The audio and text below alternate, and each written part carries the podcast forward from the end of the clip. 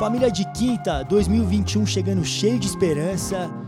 E a grande novidade, para você que é apaixonado pelo basquete, gostou e se contagiou aí com os personagens e com as histórias que foram contadas aqui no De Quinta, agora você pode nos apoiar através de uma campanha de financiamento coletivo que o nosso Big Tree preparou para você. E tá cheio de coisa legal desde newsletter até um racha especial com o nosso Big Tree e convidados. Já pensou isso? É só entrar no catarse.me que todas as informações e descrições estão lá. Você procura de Quinta Podcast, se torna um apoiador e torna o nosso sonho possível.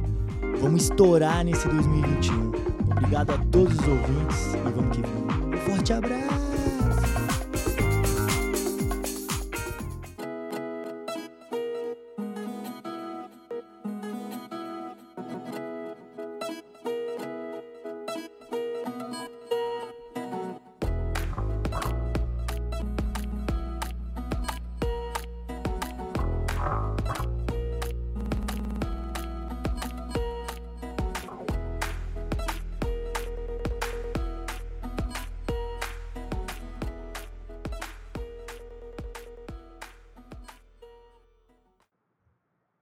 Salve família de quinta! O nosso Big Tree está bem escalado aqui nessa pandemia, respeitando o distanciamento social, cada um na sua casa. Né? Eu, Gustavinho Lima, vim passar uns dias no litoral norte aqui, estou dando uma relaxada, que, é, que a gente merece, né? O Corinthians entrando numa fase tensa aí, então eu vim é, esfriar a cabeça um pouco aqui para acompanhar os playoffs. O Corinthians que classificou muito bem em sexto lugar, então estou aqui me preparando e acompanhando os jogos online aí da Champions League e vendo o Sal comentando, Marcel Pedrosa, que está do outro lado da tela aí. Como é que você está, Marcel? Fala, Gu, boa noite. Pô, tá sendo demais. É, ontem foram as duas semifinais, no, no sábado tiveram as quartas de final, pude trabalhar em quatro jogos nas duas semifinais, em duas quartas. Tô vivendo um sonho, mas não acabou. Amanhã tem a final, tô ansioso para amanhã, mas muito bom dar essa quebrada no gelo, fazer esse episódio com vocês hoje. Não é não, Daltinho? Porque hoje a gente está bem acompanhado. Opa! Estamos muito bem acompanhados e o Sal tá destruindo, irmão. Tá destruindo, é o melhor, já é o melhor comentarista do Brasil. E assim, não tô falando porque não é, é de verdade, é mesmo. E não vou citar nome de canal grande aí para ficar de olho, mas eu queria falar que o melhor comentarista do Brasil tá no Dazon, irmão. É isso que a gente, melhor comentarista de basquete tá no Dazon. E hoje a gente tem um convidado especial, é, muito feliz, sou muito fã. Nova Generation, como a gente está trazendo aqui, nova geração. Fala comigo, Gugu, quem é esse rapaz? Ele é quente. Né? O segundo episódio aqui do Novas Estrelas é um cara cerebral, um cara inteligente dentro de quadra. É mais um bom armador, né? Se o Iago no primeiro episódio deu crossover em todo mundo aí, foi ligeiro, bagunçou a galera. E também agora com o nosso canal de YouTube saindo, né? ele é um cara que é muito performático, né? Um cara muito carismático, né? O Neymar do basquete aí mandou muito bem. Hoje a gente tem um cara que pode ser o Messi do basquete aí, né? Respeitando a rivalidade entre Brasil e Argentina, ele que já é meio Brasil, meio, meio, meio argentino também, diretamente de Bahia Blanca, o grande armador que já, tá, já vem sendo convocado pela seleção brasileira do Petrovic, arrebentando aí nas eliminatórias, grande Caio Pacheco, aos 22 anos, já com uma carreira brilhante. Obrigado pela, por ter aceito aqui o convite do De Quinta. Boa noite, boa noite, galera, tudo bem? É um prazer estar aqui com vocês. É, quando você me falou da outra vez, eu já já fiquei bem feliz de, pelo convite, mas bom, agora a gente conseguiu finalmente se juntar e bater esse papo aqui. Eu venho acompanhando o podcast, já não é de hoje. É, boas horas da minha quarentena foram escutando o podcast, então é, fico muito feliz de estar aqui com vocês e espero que a gente possa fazer um bate-papo legal aí para todos que, que estão escutando. Pô, legal demais, Caio. Você tá com esse visual incrível aí do Bahia Basket. A gente vai falar muito desse local, daqui a pouco você vai mostrar essas instalações, esse sonho do jogador de basquete, né? Acho que o maior clube formador aqui da América Latina, né? É, acho que é, é, é, um sonho, né? É um sonho para todo basqueteiro, para quem trabalha com base, quem trabalha com formação, ter um ambiente desse. Mas antes do nosso abre, o clássico, a pergunta, a, a gente quer fazer uma outra, uma outra curiosidade, né? Aproveitando esse momento em que o, o Marcelinho Huertas né, um craque de bola, consegue ser o segundo maior assistente da história do Campeonato Espanhol da ACB, né? E você que é um armador de categoria, um cara que é muito explosivo, mas também pensa muito no, no jogo. E recentemente esteve na ACB, né, pelo Múrcia, né, jogando muita bola, dando passe de costas e tudo, indo para cima com muita personalidade e teve um duelo incrível contra o Marcelinho Huertas, né? E na sua postagem você falou: estou realizando um sonho aqui, né? Então, dreams come true. Então, foi muito legal. Eu queria que você falasse dessa, é, dessa oportunidade aí de duelar contra um dos seus ídolos. Muito, muito especial para mim, que, é, falar a verdade, eu não, não, imaginava que fosse acontecer é, tão rápido. É, o Marcelo é um cara que, que eu vejo desde que eu sou muito pequeno. É, até falei essa camisa dele aí quando quando eu vi ele jogar no Barcelona, quando eu era pequenininho, o cara era sempre foi meu, um dos meus maiores ídolos, é, sem dúvidas nenhuma. E ter a oportunidade de jogar com ele contra ele foi algo realmente muito, muito especial.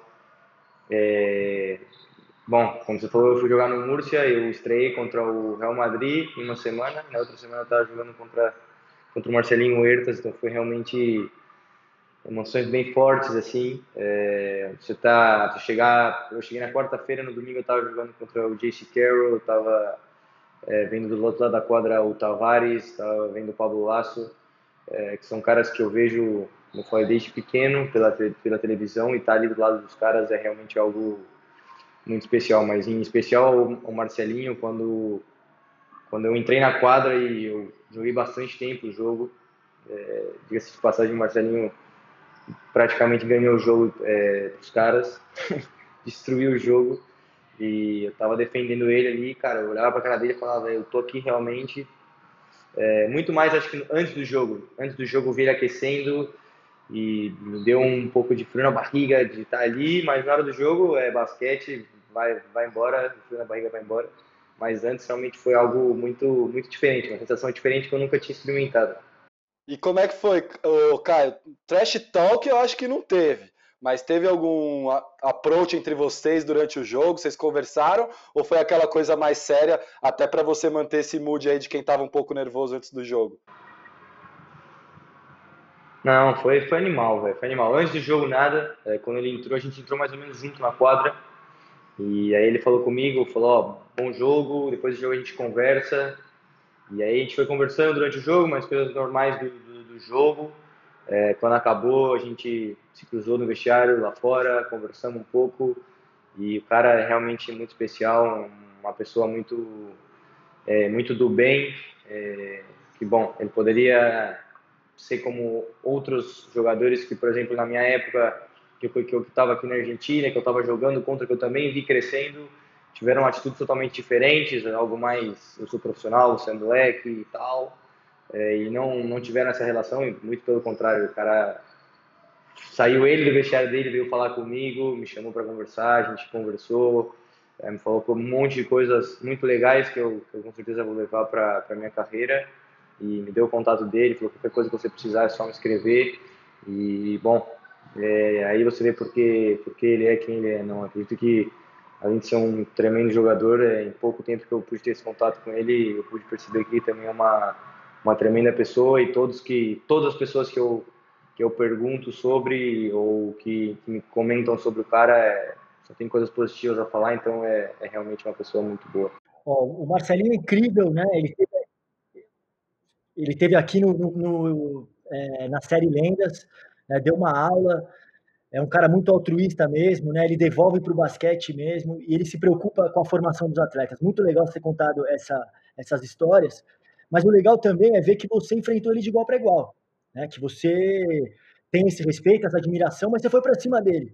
Você defendeu ele duro, você deu, você deu corte nele, deu, esse, deu um passe de costas lá lindo também. Então foi muito legal ver sua personalidade dentro de quadra. E eu queria que você falasse um pouco dessa experiência no Murcia agora, né, jogando na segunda maior, na possível segunda melhor liga de basquete do mundo, né, depois da NBA e a ACB, é a melhor liga de basquete. e você jogando num time de grande expressão, né, jogando também com Augusto Lima, que é um cara muito importante para a seleção brasileira e tal. Como é que foi essa experiência aí? É, foi algo muito, muito especial porque é algo que eu venho trabalhando faz muito tempo para conquistar. É algo que eu sempre tive em mente. É, tenho alguns sonhos né, na minha carreira e um deles era poder jogar a CB, jogar a Euroliga.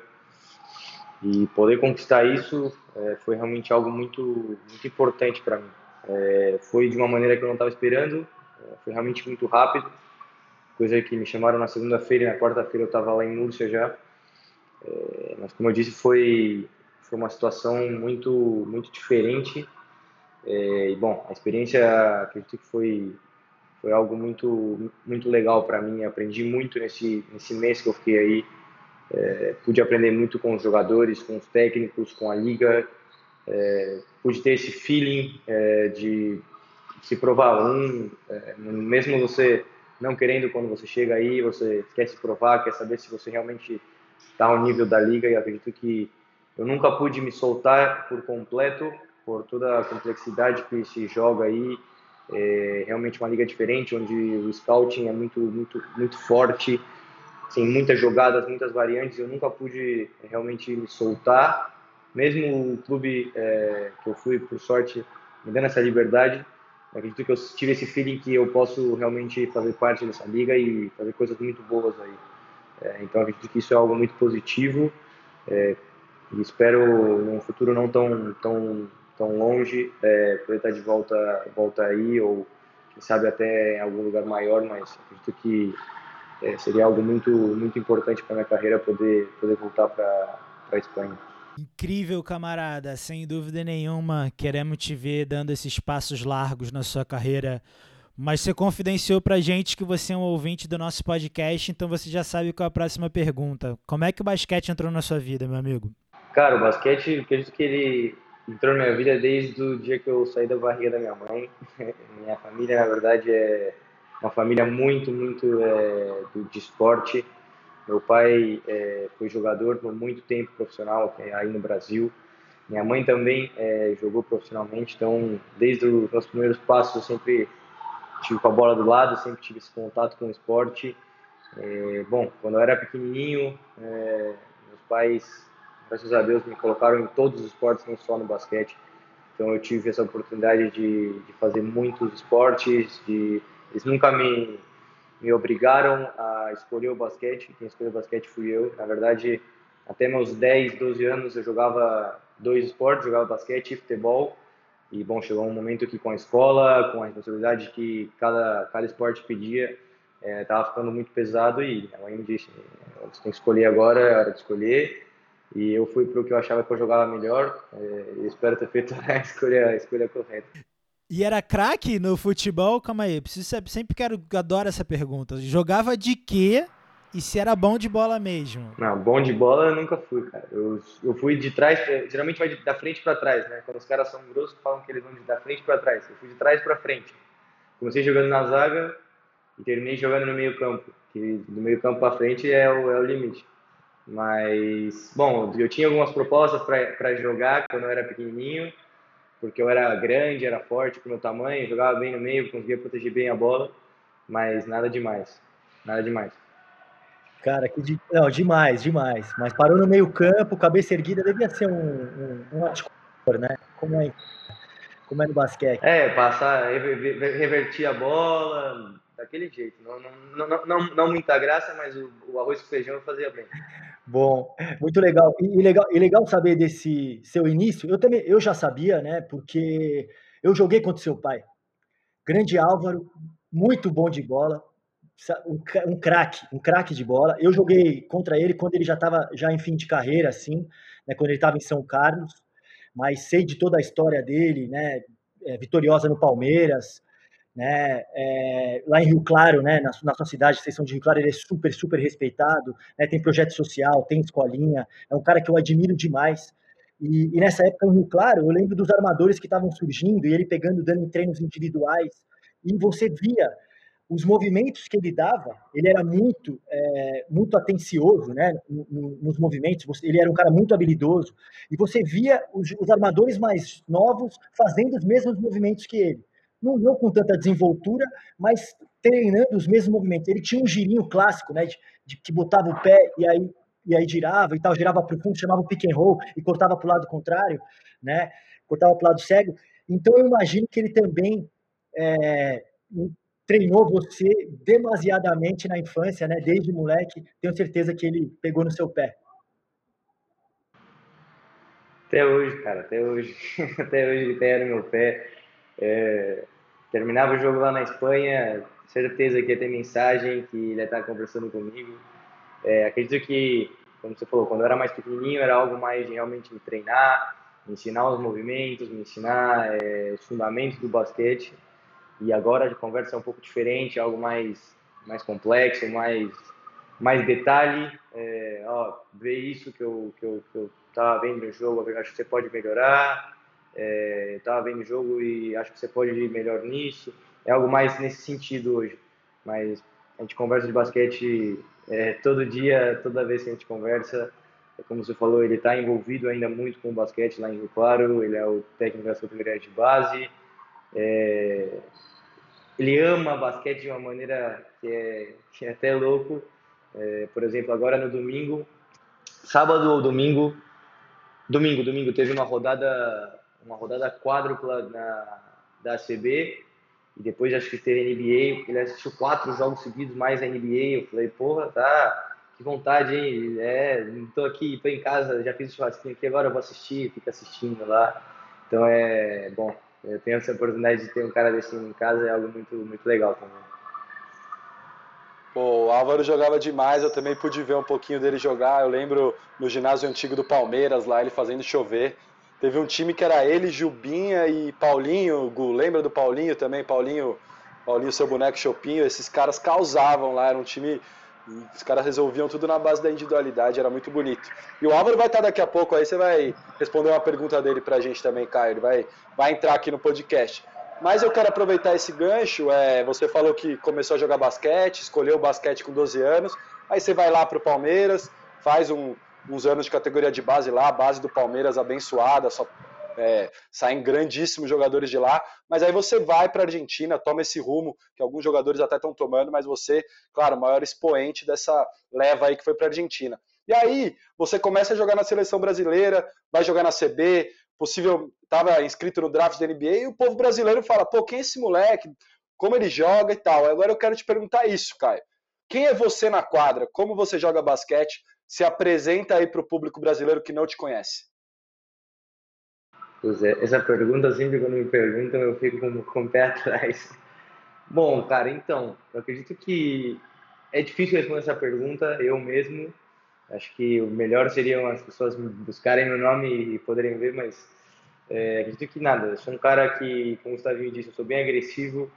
É, o tempo que eu estou na quadra, eu trato de dar no 100%, seja defensivamente ou ofensivamente. É, bom, jogo na posição de armador, então trato de de gerar bastante jogo para o meu, meu time.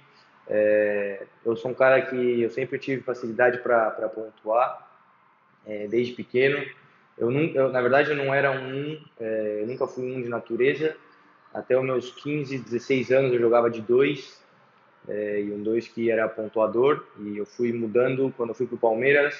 É, o Filé, que era o, técnico aí, ele foi realmente me moldando mais para ser um, um é, esse um moderno de hoje, que é um cara que vai ser agressivo contra o aro. Acredito que hoje no basquete você tem que tem duas coisas que mudaram muito do basquete de antes, é que o, hoje a posição 1 e a posição 5 tem que defender os, a posição 1 ou a posição 5. O 5 tem que defender o 1, como o 1 tem que defender o 5. E todos os jogadores que estão na quadra têm que ser agressivos para o aro, porque se você tem um jogador que não tem a, é, essa possibilidade de atacar o aro, é, fica muito fácil pro, com o tamanho dos jogadores, com a velocidade que o jogo tá, de você conseguir é, defender o, o, time rival. Se tem um cara que não, que não é agressivo ou que não é pelo menos perigoso. É, então acredito que, bom, eu me definiria assim, cara, um cara agressivo que trata de se divertir na quadra, isso é algo que é importante. Eu sempre trato de estar me divertindo, independente é, ele está jogando na seleção, no meu clube, no racha de domingo. Trata de me divertir, obviamente eu sei a, a responsabilidade de cada um e o peso de cada coisa, mas é, acredito que quando a gente começa a jogar lá atrás, que a gente tem 6, 7, 8, 9 anos, a gente vai jogar porque a gente está se divertindo, porque a gente gosta do esporte, a gente não está ali porque a gente é obrigado e nada disso. Então acredito que não vejo sentido que quando a gente fique ficando, vá, vá ficando mais velho, é, isso vá, vá mudando. Acredito que, óbvio, como eu disse, tem suas responsabilidades, você tem que entender, mas a hora de jogar é a hora de fazer o que você ama, pegar a bola, se divertir e depois, obviamente, acredito que o time que tiver melhor preparado vai ganhar.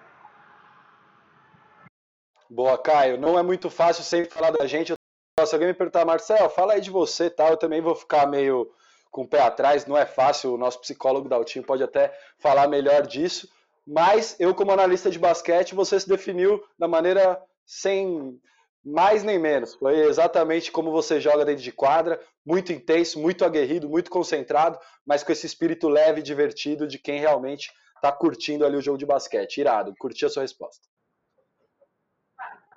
Eu curti também, e curti também por, por outro aspecto, né? Você também ter dado crédito ao Filé, né? O Filé que é um, um técnico que é, sofre muitas críticas aqui no Brasil pelo, pelo temperamento dele, né? Ele foi técnico da base do Palmeiras, depois foi para a Unifacisa, ficou com um período curto lá, teve um, um desgaste lá, acabou sendo desligado, mas que trabalha é, de maneira interessante também, né? Muitos jogadores da base reconhecem o trabalho dele, reconhecem a importância dele, né? O próprio Iago elogiou bastante o Filé. Né? Então é legal também é, ter esse reconhecimento. E, e, você ter falado do basquete moderno, né? do basquete agora é, que é como é jogado atualmente, né? que você tem que marcar múltiplas posições, né? que você tem que correr a quadra, que, você, que um jogador tem que se reinventar né? dentro de quadra. E queria que você falasse um pouco, falasse um pouco aí da, da sua experiência no Bahia Basket, né? É, que é um time que estou, é um time que joga com pace acelerado, né? Corre muito a quadra, tira muito de três, né? Tem um volume de jogo muito muito alto e que é, historicamente os argentinos são reconhecidos por valorizar a posse de bola, né? Por cuidar bem da laranja e aí o, o, vem o, o Bahia Basket jogando é, na contramão disso. Não que não cuide da bola, obviamente cuida, mas jogando dessa maneira, chutando bastante de três, tentando ser agressivo, né, se tem um arremesso bom, não perdendo a oportunidade, e que foi a hora que você começou a brilhar realmente, né? Jogando dessa maneira, sendo agressivo ao aro, você acabou sendo segundo cestinha da liga, assistente da liga argentina, né? Então, fala um pouco dessa, dessa maneira de jogar aí no Bahia Basket. É, cara, acho que você definiu bem, definiu bem aqui como, como funciona é, o clube. É algo que as pessoas têm que entender também que é importante, é que o clube aqui é, é um clube formador, onde eles priorizam jogar com jogadores jovens. E nós, é, sendo jogadores jovens, a maioria dos jogadores ainda não, não estão formados é, totalmente o corpo, o físico. Então, todo e qualquer jogo físico, é, em questão de, de força bruta, a gente sai perdendo. Então, se a gente não aproveitar as, oportunidades que a gente tem de fazer ataque rápido, de correr mais que os caras, de literalmente correr até eles não aguentarem mais estar é, tá na quadra, é, a, gente, a, nossa probabilidade de, de vitória diminui muito. É, a gente trabalha muito com, com, estatística aqui, com números, e a gente tem um cara que, é, o cara do computador aqui, nosso técnico, que ele sempre fala que, que para a gente ganhar os jogos a gente tem que ter o pace sempre maior e chutar mais, é, ou seja, é, ter um número de arremessos maior que a da equipe rival, é, de número total. Como que você faz isso? Defendendo, defendendo rápido, agressivo, tendo rebotes limpos, não tendo que toda hora cobrar do fundo e correndo a quadra, correndo a quadra, correndo a quadra. E bom, isso foi algo realmente um divisor de águas assim, na minha carreira. É, eu ter vindo para cá, essa, essa, essa mudança da, da maneira que a gente jogava no Brasil, eu jogava muito jogo de meia quadra, muito, muita jogada, muito jogo estacionado. E eu poderia, havia jogos que eu, que eu fazia bons jogos, que eu fazia bons números, mas tinha jogos que a bola não entrava, não metia uma bola. E, e aqui não, cara, com essa, com essa com quadra aberta, é, com, com essa liberdade para jogar, foi onde eu me encontrei, é, onde eu encontrei realmente minha maneira, minha, minha melhor maneira de jogar, é, que é jogando livre, encontrando me, meus espaços e óbvio também acho que tudo foi foi, foi encaminhando junto com a minha evolução física, com a minha evolução é, de idade mental, fui estudando o jogo cada vez mais e uma coisa foi indo junto com a outra e hoje eu estou onde eu estou. Acredito que tenho muito para seguir melhorando fisicamente, mentalmente no meu jogo, é, mas é, essa essa maneira de, de, eles que eles pensam o basquete aqui realmente me, me ajudou muito na me encontrar como como um jogador. É, talvez eu não, não, não, não, no Brasil talvez não, não tinha não me tinha encontrado totalmente ainda é, nesse sentido. Uhum. É, a gente quis falar bastante sobre é, como você tem jogado basquete hoje, né, o impacto que você tem sobre os times que você está, né, foi para a seleção brasileira, fez números ótimos, jogou muito bem, né? Foi um dos armadores que roubou a cena. O Petrovic elogiou, quando passou aqui no De Quinta Podcast, elogiou você bastante, né? Tem jogado bem aí no Bahia Basket, fazendo números importantes. Para daí você contar um pouco para a gente como é esse perfil formador aí do Bahia Basket na Argentina. É uma província de Buenos Aires, onde conta com jogadores da, é, da geração dourada da Argentina, os maiores craques de todos os tempos do basquetebol argentino, Pepe Sanches, Montecchia, né, entre outros técnicos, o, o, o, o Ginobre, né, o, o Ginobre é, é, é, de Bahia Blanca também, né, o irmão, o irmão dele, né, foi seu treinador já também. Então, queria que você contasse esse processo de formação, como funciona, né, porque é um modelo a ser seguido aqui no Brasil. Eu estou louco para visitar. Esse ano se não fosse a pandemia, eu teria uma viagem agendada para ir junto com o Galvani, que é o treinador do Corinthians. Então, é um, é um modelo a ser seguido e queria que você falasse um pouco aí como é que está sendo essa experiência aí de mais de três anos aí na Argentina. É, então, cara, o projeto aqui é, do Bahia é realmente para formar jogadores, para não só como jogadores de basquete, mas também como pessoas. Eles realmente se importam muito com essa área por aqui. Eles é, pegam os jogadores, recrutam os jogadores jovens, é, vamos dizer, dos 16 até os 18 anos, é, geralmente a faixa etária que eles, que eles recrutam os jogadores. E aí começa todo o processo. Cara. Eles pegam o cara, moleque desde pequeno e começam o processo, começam a trocar os hábitos do, do menino desde o dia que ele chega, é, começam a explicar para ele como se joga aqui, mas acredito que esse, isso realmente é a parte dos hábitos, é o que, que diferencia muito esse clube do, dos outros. Ademais da, da estrutura que nós temos hoje, é, realmente hábitos, o que eu digo, são muitas coisas, envolvem muitas coisas.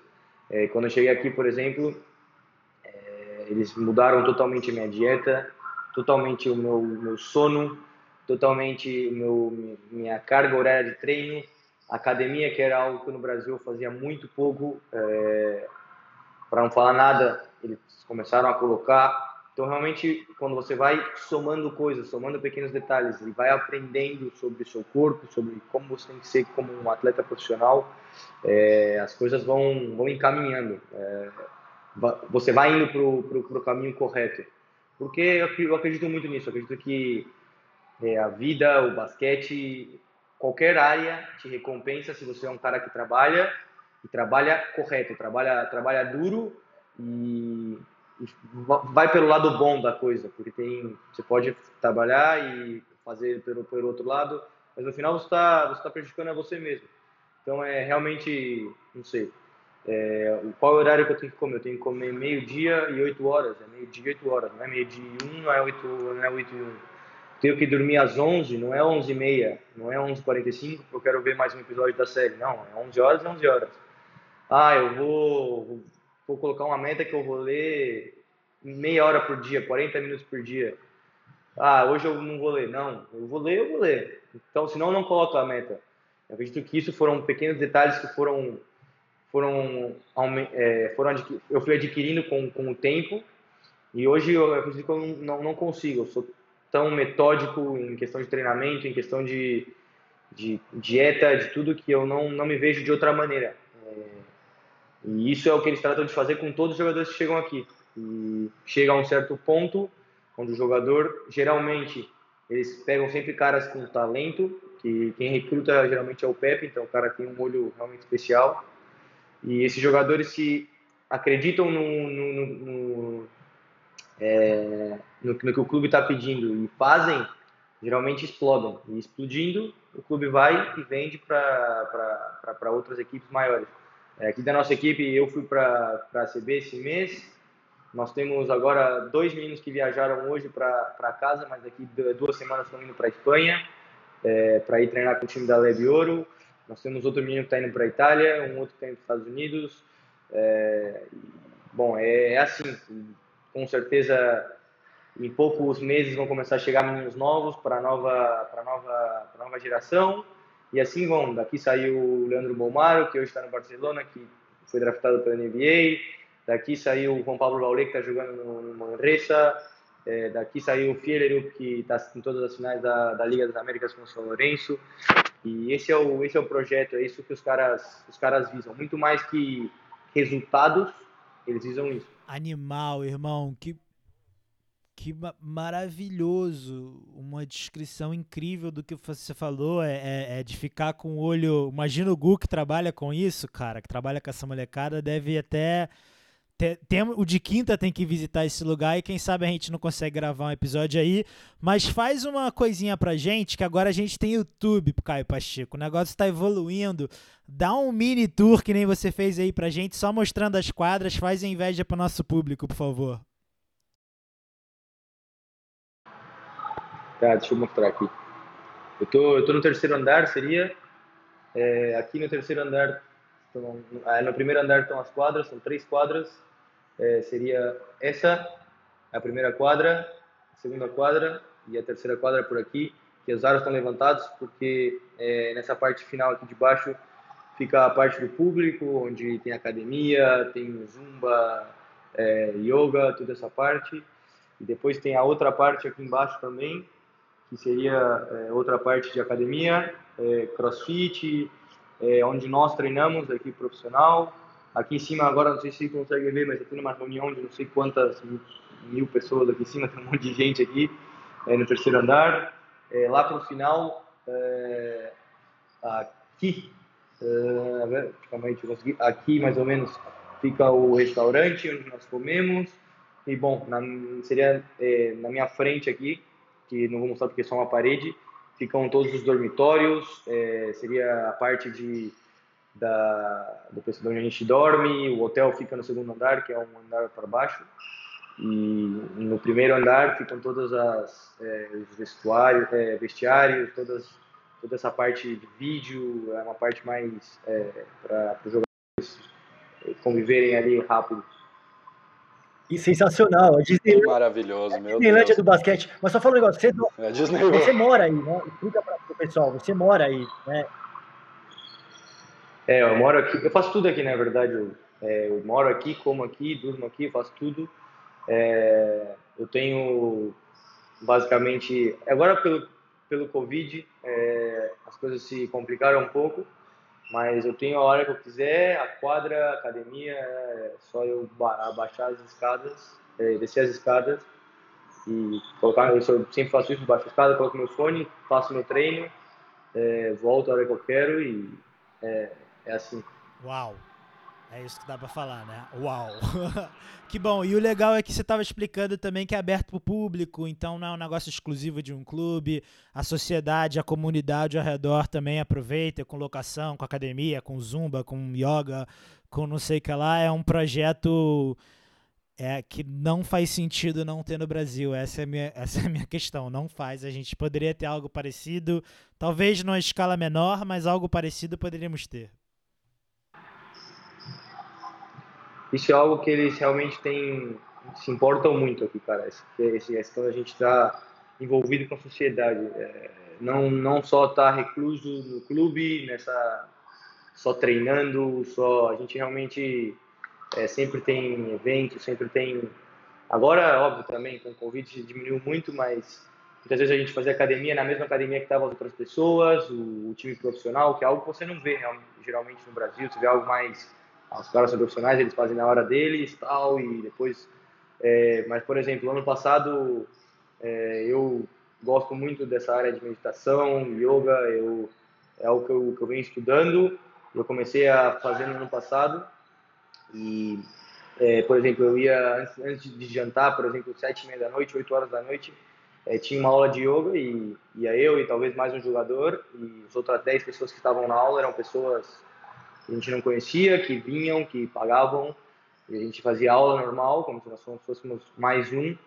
É, óbvio, a gente tinha algumas vezes algumas, algumas aulas separadas, onde a mulher fazia uma aula mais específico para depois de um jogo, para a gente é, ter uma instituição de, relaxa, de relaxamento, algo assim.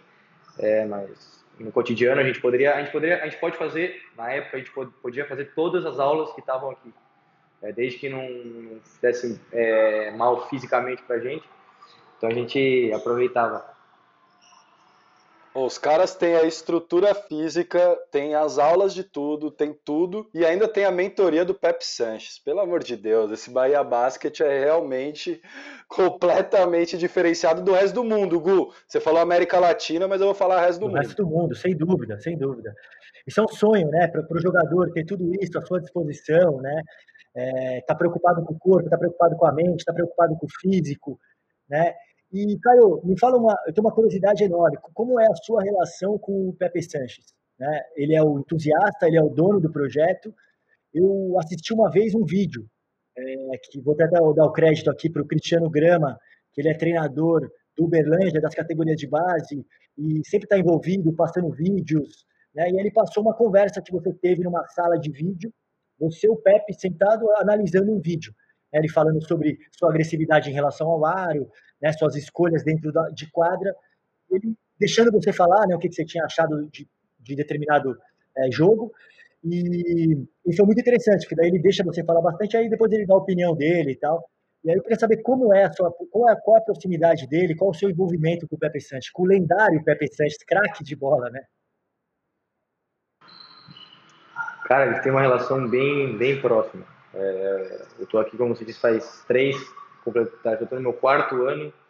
É, cheguei em janeiro de 2018 aqui e, cara, é, realmente no começo era algo até para mim assustador, é, porque ao mesmo tempo que o cara era o dono do time, ele é o cara que cuida de toda a parte de basquete, de, de basquete do, do, do time é ele que ele estava dando treino e ao mesmo tempo é o Pepe Santos, o cara que jogou no, em todas as maiores ligas do mundo, o cara jogou na NBA, o cara jogou no, na Euroliga, Barcelona, Real Madrid, Panathinaikos, é, Philadelphia 76ers, o cara tá ali na minha frente. E depois estava, como você falou, tava o Puma Montecchia, que é campeão olímpico, jogou no Valência, jogou, não foi para o Santo Antônio porque não quis ir, tava o Cepo de Nobre, que é o irmão do de Nobre, é, e era, cara, uma loucura, uma loucura no começo, assim, eu estar tá do lado dele.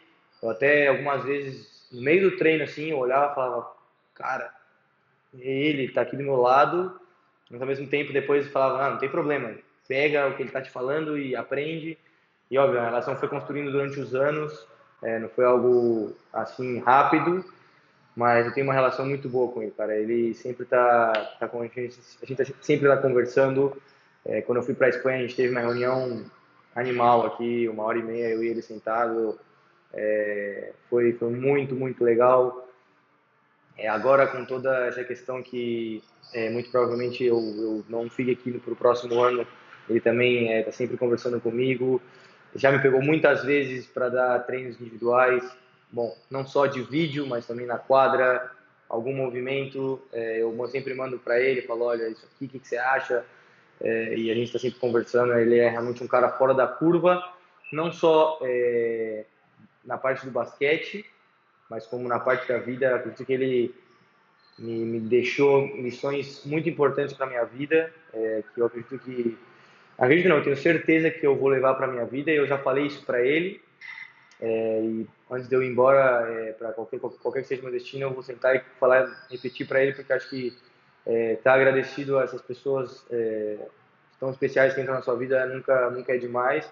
E esse cara realmente é, é alguém muito especial para mim que faz, já faz parte da minha história e eu sei que eu vou, vou ter um amigo, vou ter um cara que eu posso contar pro, pro resto da minha, da minha vida, não só dentro da quadra. Cara, demais, demais ter esse contato com o Pepe Sanches, é para levar para a vida mesmo. todas as palavras dele.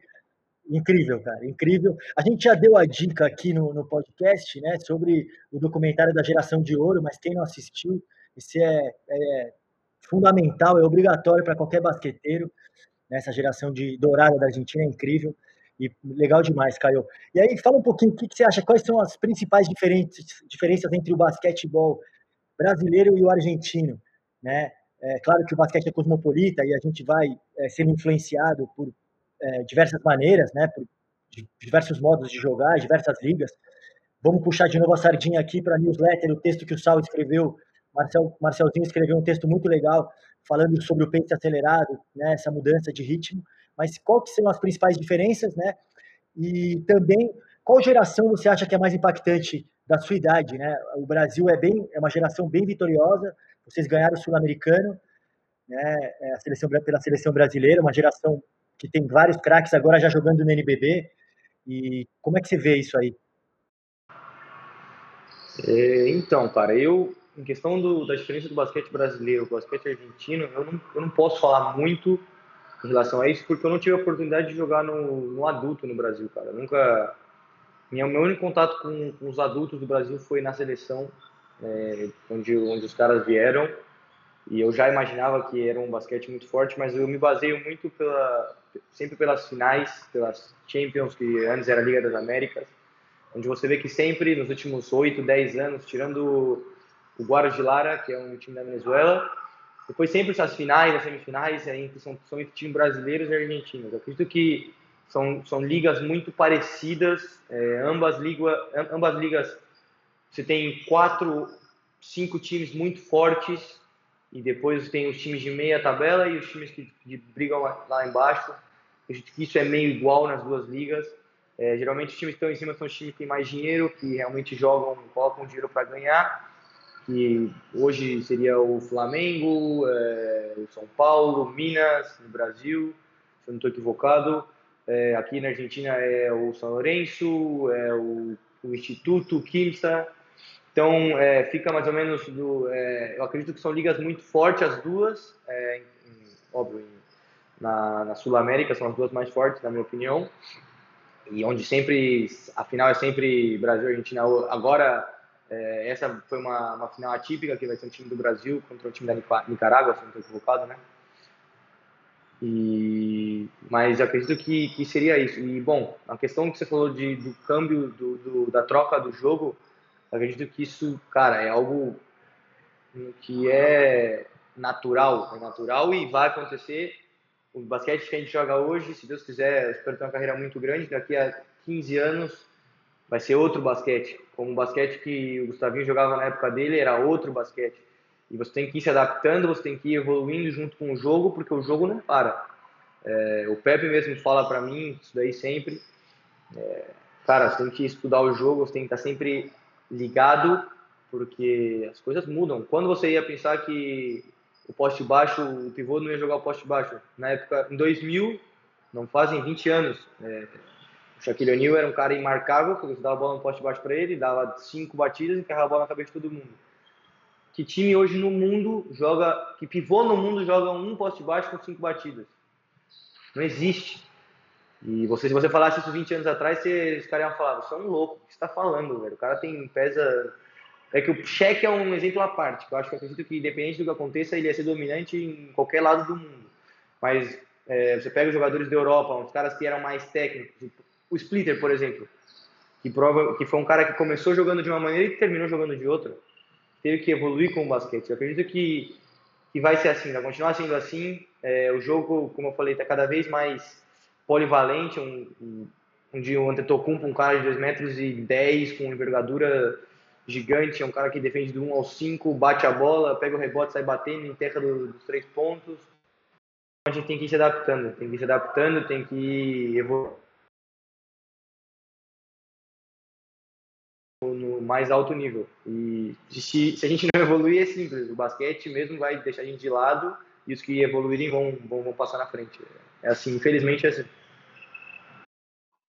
Felizmente é assim, porque é isso que apaixona mais a gente no basquete, que o basquete é um jogo que vai mudando a maneira de jogar. E assim, claro que algumas coisas ficam para trás, mas algumas coisas que eram lá atrás podem vir a ser modernas daqui cinco anos, e é um ciclo, eu diria. Claro que existem atualizações e, e vão mudando, mas não, é, não fica obsoleto. Você recupera isso de alguma maneira, e eu acho que essa é a, eu, como um apaixonado por basquete que sou, para mim esse é o maior.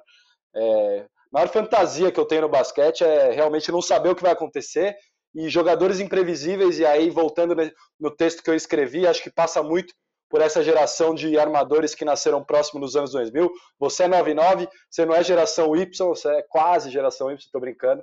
Você faz parte sim dessa galera aí que, que joga nesse pace diferente, traz coisas mais imprevisíveis para o jogo mesmo. O que aí, há 10 anos atrás, o armador não pode ser imprevisível. O armador tem que ser previsível, tem que saber a jogada que vai chamar, tem que saber onde vai. E agora, essa imprevisibilidade, ela não só ajuda o time a ter mais resultados, como também para o cara que está do outro lado da tela, para o fã, é uma delícia. É, você vê armadores que tiram um arremesso de três da cartola do nada e do outro ataque dão um passe e depois conseguem jogar sem bola. Então, é, é encantador e eu diria que o é por isso que o basquete é disparado o melhor esporte do mundo, é por isso que a gente está aqui falando de basquete, por isso que a gente ama tanto esse basquete. Gu, vamos para aquelas participações especiais?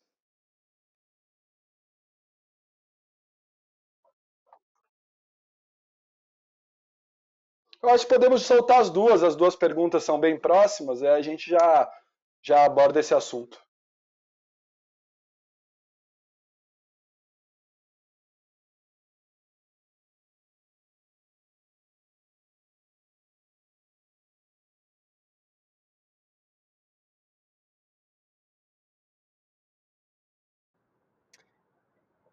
Caio, é, a sua geração é muito vitoriosa, né? Então, foi legal ver vocês sendo campeões sub-21 pela seleção brasileira, batendo na Argentina, batendo no Uruguai. Foi bonito isso, né? Você deve ter, deve ter repercutido, deve ter voltado para a Argentina com 2 e 10, né? Você que tem 1,87, voltou com 2 e 10, gigante, camisa do que Brasil, isso? maravilhoso. Que isso? Tá me diminuindo, isso aí não, isso aí não se faz no armador, velho. 1,89. Não faz isso comigo. Você, você, é isso, é, você cresceu, você cresceu aí na Argentina, os caras estão dando outra água para você. Cresci. Ah, eu tô, eu tô em fase de crescimento. É, é aquela, agora, é, 22 agora. É aquela, é aquela palmilha, é aquela palmilha diferenciada que ele tá usando agora. Sem palmilha, com palmilha é 1,90, mas a gente deixou 89. 2 centímetros é, é foda, velho.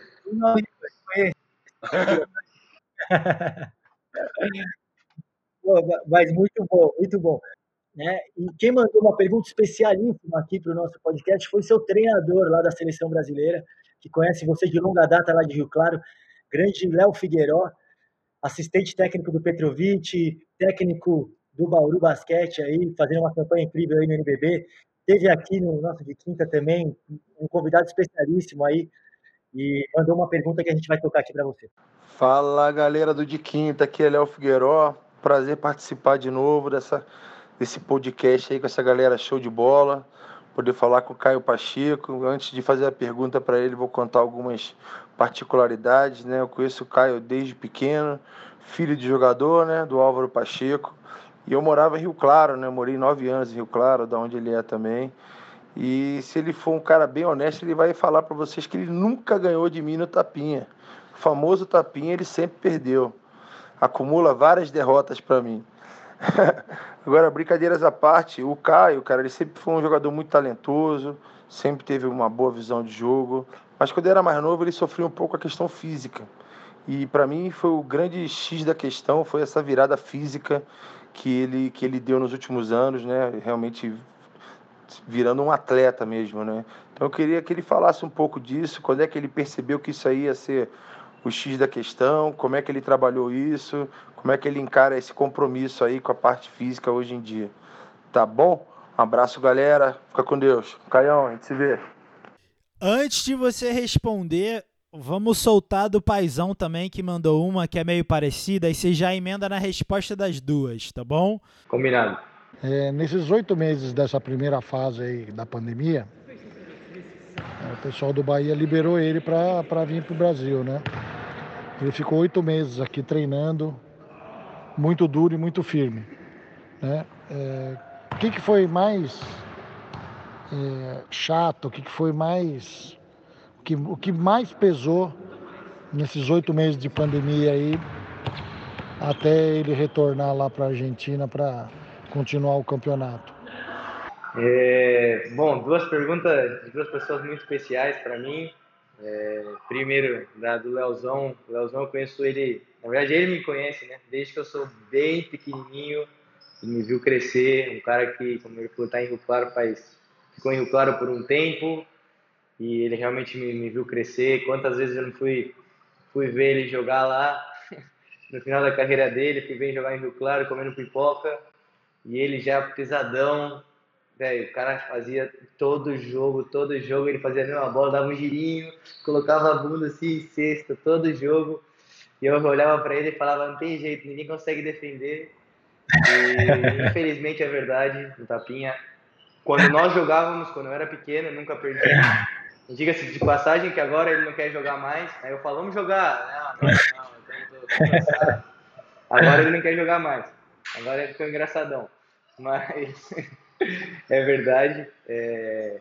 E bom, e o velhinho mandou uma mensagem meu pai, é, que acho que melhor eu não preciso, não preciso nem falar. É, e bom, acho que como os dois falaram é algo muito importante, que é o físico, que realmente foi um divisor de águas é, da, da, minha carreira até agora. É, eu tive, eu sou um cara que eu tive o crescimento é, bem tarde, é, o crescimento tardio eu até os meus 16 anos eu deveria ter 1,75, no máximo 1,72, eu era um cara bem pequenininho. É, já fui gordinho, depois eu fiquei muito, muito magro. É, fiquei, cara, pesava. Aí quando eu tive esse estirão, com 17, 18 anos, tive um estirão, fui para 1,85, 87, que foi essa época, acho que o Gustavinho pegou a informação dessa época aí, por isso que não, não cruzou e eu fiquei bem magro, fiquei bem magrinho, é, pesando 70 quilos, com 1,85, 87. E eu comecei, comecei a comer, é, como eu falei no Brasil, eu não fazia muito, muito trabalho de academia. É, primeiro no meu clube em Rio Claro eu era muito pequeno, depois fui para Limeira, fazia muito pouco. No Palmeiras também eu fiz muito pouco. E quando eu cheguei aqui na Argentina, é, os caras realmente colocaram nesse caminho da academia e junto com, com essa troca de, da maneira de jogar, junto com, a, com o meu físico crescendo, é, eu nunca tinha feito, por exemplo, um peso morto, uma, um agachamento de verdade antes de vir para cá. E eu vim para cá com 18 anos, que isso era algo que, se eu pudesse mudar no meu, na minha carreira, seria isso. Eu teria começado a trabalhar fisicamente muito antes, porque eu acredito que eu teria, é, teria conseguido conquistar coisas antes do, do, do, que, eu, do, que, eu, do que eu conquistei. E, mas é realmente algo muito, muito importante. E a parte da, da, da pergunta do meu pai, é, da quarentena, é, cara, foi, foram oito longos meses. É, eu não, não parei, eu não tirei, não tirei férias. É, quando acabou aqui a temporada na, na Argentina, como a quarentena era algo que não sabia o que ia acontecer, é, na cabeça eu não, não queria dar sorte pro azar de ficar duas semanas fora e os caras falam agora tem que voltar e eu não tá preparado. Então é, eu cheguei se não estou equivocado, dia 3 de março na minha casa. E quando foi dia, dia 7, é, tirei esses quatro dias, cheguei, fiquei, fiz uma viagem de 42 horas, acredito, para o Brasil. Cheguei, dormi o dia inteiro, tal, comi bem, comi um pouco da comida da minha mãe eu sentia muita saudade. E depois disso aí, cara, eu treinei, posso dizer, exaustivamente esses oito meses. É, bom, tive a oportunidade de trabalhar com, com o Diego Falcão, é, fiz todo o trabalho da, de preparação com ele. E, cara, era, não, não foi fácil, é, porque eu não sabia quando eu ia voltar.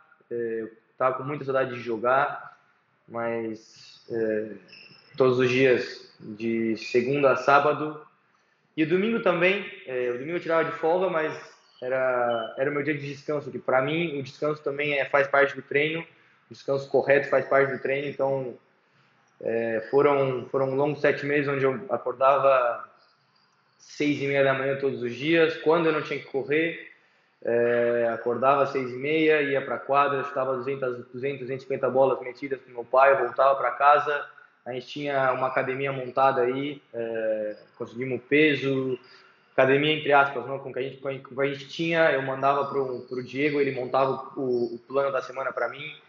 Tinha que correr, tinha que correr duas ou três vezes na semana e, bom, quem, quem sai para correr sabe que o melhor horário é de manhã, porque senão você corre, quando você corre mais para mais, mais para tarde, o sol pega no pescoço, te queima, à noite você está morto. Então eu saía 5 horas da manhã, 5 e meia da manhã, acordava, ia correr. Chuva, teve dia que choveu e o que você vai fazer? Não vai correr? Tem que correr na chuva, sol, é, com dor, sem dor, fisioterapia. E... Mas é, eu acredito que tudo isso que eu falei é, é a parte da vida de um atleta. Se você quer ser um cara diferente, você tem que fazer mais que os outros, ser diferente. É, tudo que eu fiz, eu tenho certeza que algum lado do mundo tem algum outro louquinho que fez também. Tenho certeza absoluta disso. Então, nós estamos hoje no mesmo, no mesmo nível. Os caras que não fizeram, eu dei um passinho a mais. E eu trato de fazer isso todos os dias, cara. Dar um passinho a mais, dar um passinho a mais, dar um passinho a mais. É, é isso que eu trato de me focar. E volto à parte do físico, do, do basquete de hoje um cara que não é físico não consegue jogar hoje. É impossível. É, talvez no, no, no, passado um cara talentoso, não tão físico, pudesse jogar, como um cara muito físico e não tão talentoso podia jogar. Hoje eu acredito que se você não tiver um pouco dos dois, é impossível. Um cara muito forte hoje que não pensa nada é, não consegue jogar e um cara só talentoso também não consegue. Então é uma parte a parte da, da, da adaptação também que eu tive que fazer. Pô, Caio, é incrível é, enxergar essa sua mentalidade vencedora, né, querendo evoluir sempre, né, buscando novos caminhos, né, não estando satisfeito, né, buscando algo mais. Essa Mamba Mentality aí, né, que também seu, seu pai também passou para você. É, e muito legal, cara. É, isso é muito importante, isso é fundamental no atleta mesmo. Bacana demais. Deixa eu só emendar. Você, você demonstra assim também uma, Desculpa, Gu, desculpa te cortar, eu só queria falar aqui dos treinos dele na pandemia. Eu já estava sabendo, né? Eu conheci seu irmão recentemente. Seu irmão tá morando lá na casa da minha mãe, depois a gente conta melhor essa história. E aí eu comecei a conversar com ele, como é que tinha sido a vivência com você nesse tempo da pandemia, o que, que ele tinha aproveitado. Aí ele contou um pouco da sua rotina de treinos, segunda, quarta e sexta você fazia isso, terça, quinta, mas que todo dia você corria. E aí eu falei, pô, Cauã, que, que legal, você pode treinar com seu irmão. Ele falou, ah, não, eu só fui nos dois, três primeiros dias, meu irmão é maluco, tal, não sei o quê. Mas eu fico aqui para você, puxa a orelha do Cauã lá e fala para ele que ele tem que treinar. Ele é bom de bola, já sei que ele é muito bom de bola, mas essa resposta que ele me deu, eu vou falar que eu não gostei muito, não. Eu achei que ele tinha que ter treinado todo dia com você, Caio. Pelo amor de Deus. É, no final, no, no final da, da quarentena, eu peguei ele mais firme, conversei bastante com ele, é, porque também ele tinha é, a escola, no horário que eu estava treinando de manhã, ele estava na escola das sete ao meio-dia. É, mas eu falei para ele, eu falei, amigão, se você quiser virar jogador de verdade, só o seu talento, eu sei que você é talentoso, todo mundo sabe, é, você não vai chegar. É, e eu falei para ele, expliquei também, tudo isso que eu falei aqui, que eu só fui começar a fazer academia com 18 anos, eu falei para ele, eu falei, cara, você tem uma oportunidade, eu estou te falando algo que passou comigo, que você pode adiantar o seu processo. Não estou falando que você tem que puxar a mesma quantidade de peso que eu puxo, você não tem que correr a mesma quantidade que eu corro, é, mas você tem que você tem que fazer sim, cara, porque é algo importante para você. É o seu corpo, é a sua máquina de trabalho, é a comida. Eu sempre estava puxando a orelha dele porque ele é aquele, aqueles moleque que come o que quiser e fica sempre magrinho, fortinho, ele tem facilidade, ele tem um corpo, ele tem um corpo forte, e ele puxava peso duas, três vezes na semana, já começava a marcar o braço dele, e eu falava, cabeção, faz. É, puxei ele umas duas, três vezes para correr, meus dias, meus dias de baixa, baixa intensidade de corrida, eu puxava ele, ele ia de bicicleta do meu lado, e, mas é, vai, vai dar certo, Marcelo, pode deixar que, que eu estou puxando ele daqui puxando a orelha dele daqui. É, não, fica tranquilo. E, e, aí, aí eu agora eu consigo puxar um pouquinho daqui também, então a gente vai junto, Cauã. Já toma essa aí, quando você estiver ouvindo, você já toma essa desavisado. Boa, mas Sal, explica um pouco melhor. Cauã, irmão do, irmão do Caio, joga no Pinheiros. Conta mais, como é que ele, como é que ele tá morando na casa da sua mãe? Conta aí. Não, na verdade, o Álvaro é um amigo de longa data da minha família. Ele era muito próximo do meu pai. O meu pai era figura presente nos ginásios de basquete da, da década de 80, 90, anos 2000, ali o começo. E fazia muita amizade, são muitos jogadores que são muito amigos do meu pai. Ele tinha essa. Era a paixão dele lá, o hobby dele, um médico, acabava o expediente, ia nos jogos e queria não só estar tá lá, como conversar com todo mundo. Então, muitos caras, ele. É aquela coisa de dar beijo no rosto e os caras tinham uma admiração muito grande por ele também. E o Álvaro era um desses caras aí, até pelo lance de Palmeiras também. E, e, criou esse vínculo com meu pai. Claro, meu pai faleceu em 2006, isso se perdeu um pouco, mas aí com as mídias sociais, voltei a falar com o Álvaro já faz uns bons anos aí, ele sempre me elogiando, eu trabalhando no NBB, eu sempre vendo ele postando coisa, as coisas dos filhos dele, né, com essa ascensão meteórica do Caio. E aí o Cauã recebeu esse convite para jogar no, no Pinheiros, e o, Álvaro me ligou um dia perguntando referências de escola, que a escola que o Pinheiros queria dar a bolsa era muito longe e tal. A gente bateu um longo papo. E aí, dois, três dias depois, ele falou: Puta, Marcelo, eu fui lá no, no alojamento, não queria que o Cauã morasse lá. Né? Eu, eu, falando daqui, o Cauã é bem queridinho da mãe, tá? Pelo que eu sei. Caio pode me corrigir. E aí, acho que a mãe não gostou muito da ideia lá também. E aí ele me perguntou de um lugar para morar e coincidiu de ter um quarto lá no, na casa da minha mãe. Eu fiz esse link todo. E aí o Cauã tá lá hoje em dia, mora com a tia Antônia, que ele chama. Tia Antônia tá cuidando muito bem, né? Se ele, é, se ele era paparicado pela mãe do Caio, pela mãe dele, agora tá sendo pela sua mãe, Dona Antônia, maravilhosa, com certeza, tenho certeza. Foi o que eu falei, foi o que eu falei para ele. Eu falei, olha, Cauã, não vai achar que você tá livre de mãe, não, porque minha mãe vai ficar aí se você fala que vai chegar às 10 e dá 10 e 1 você não chegou, ela já vai te mandar uma mensagem na hora. É, coração de mãe é, é, é igual. E assim, falando da mãe do, dos Pacheco, ela faz um pão recheado lá que é sacanagem, hein, Caio? Pelo amor de Deus, nem me fala que faz anos, nossa, faz meses que eu não como isso aí, rapaz. A saudade da comida da veinha. Meu Deus do céu. Comida de mãe é maravilhoso mesmo. Mas eu só tava só deixa eu completar. Eu tava falando, pô, né? Você tem essa mentalidade muito interessante, você é muito maduro, cara. É, você esbanja a maturidade para falar dos seus planos, para falar de basquete, para analisar o jogo, e você é muito educado.